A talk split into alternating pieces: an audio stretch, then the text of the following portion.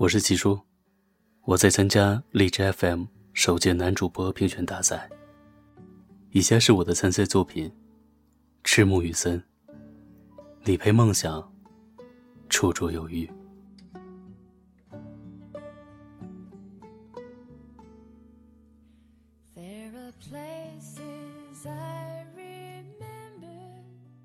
前几天，姐姐姐夫出差，外甥托在我家里蹭吃一周。喜欢小孩的我，为了让老妈腾出手来做大餐，自告奋勇的去接外甥放学。到了学校，发现来早了，在教室门口边等边偷听他们的上课内容。突然听到老师问他们一个问题：“你们的梦想是什么？”小孩们都争着抢着举手回答问题，有说要当宇航员的，有说要当医生的，有说要当老师的。个个谈到未来，表情明亮，眼神发光。这一幕似曾相识，好像很久以前，我也是这样的。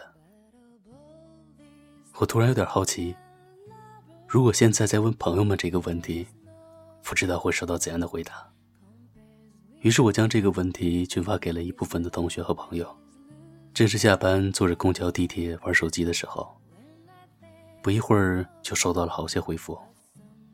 其实大多数回复都是意料之中，要么是问我抽什么筋，要么是感慨生活不易，梦想奢侈。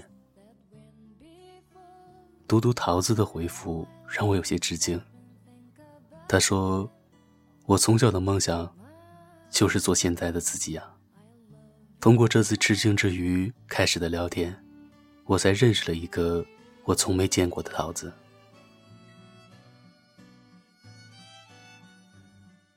桃子出生在大西北腾格里沙漠边缘的一个小小冰棍县里，九百六十万平方公里的华夏大地，他的家乡连地图上的一个点都沾不上。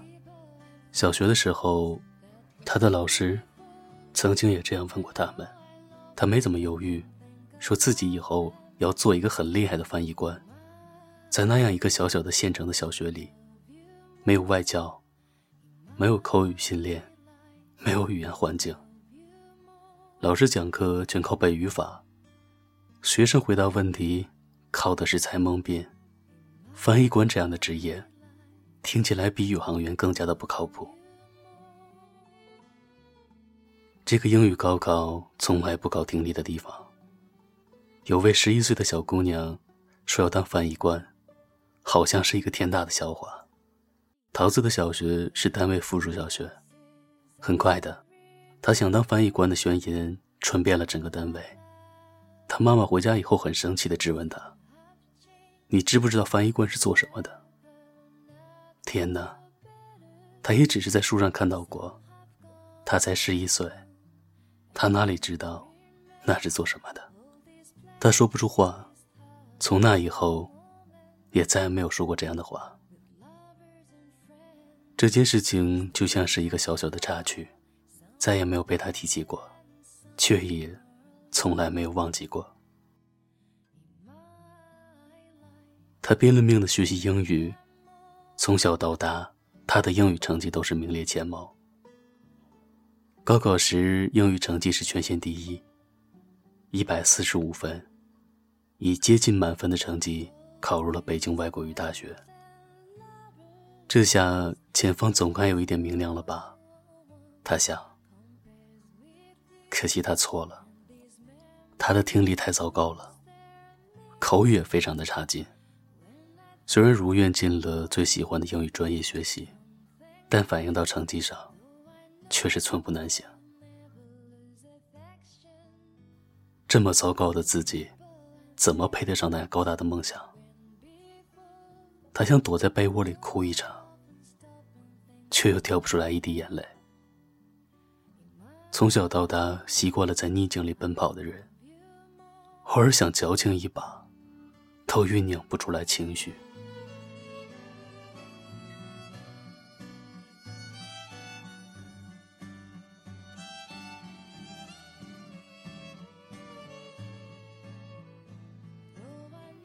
只好继续拼命学习，浑浑噩噩的推着日子下山。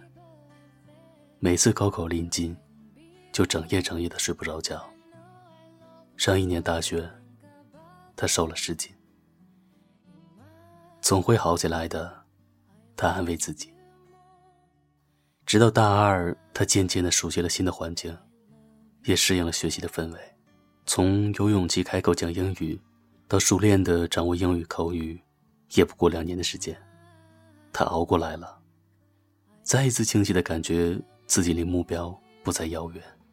大三，他非常幸运的得到了一个超棒的国际交流名额，他想去呀。可惜费用太高了，一年要十几万。家里的条件他也清楚，根本无法负担高昂的费用。他不敢向家里要，可是机不可失，时不再来。钱以后可以再赚，机会错过了，就是错过了。一咬牙，他去贷了助学贷款，而这笔贷款，直到去年才还清。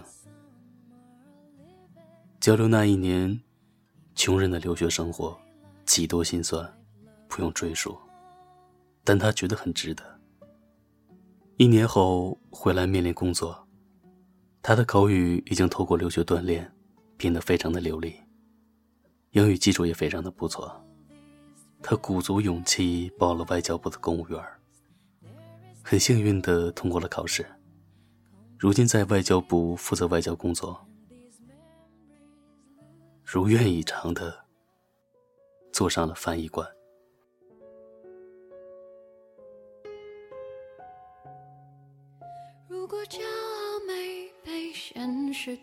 大海冷冷拍下，又怎会懂得要多努力才走得到远方？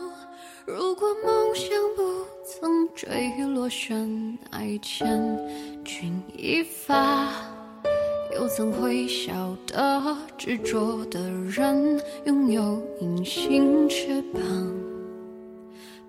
眼泪装在心上，会开出勇敢的花，可以在疲惫的时光，闭上眼睛闻到一种芬芳，就像好好睡了一夜，直到天亮，又能边走着边哼着歌，用轻快的步伐。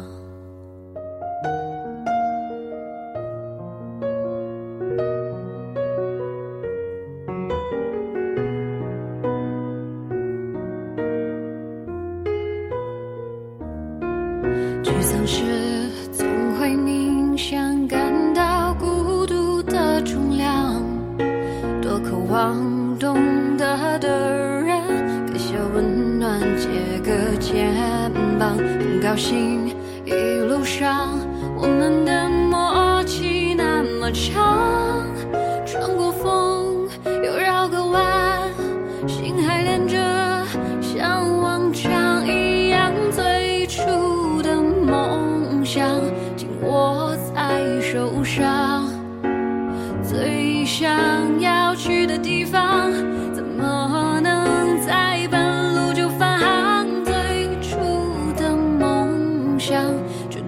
会到达，实现。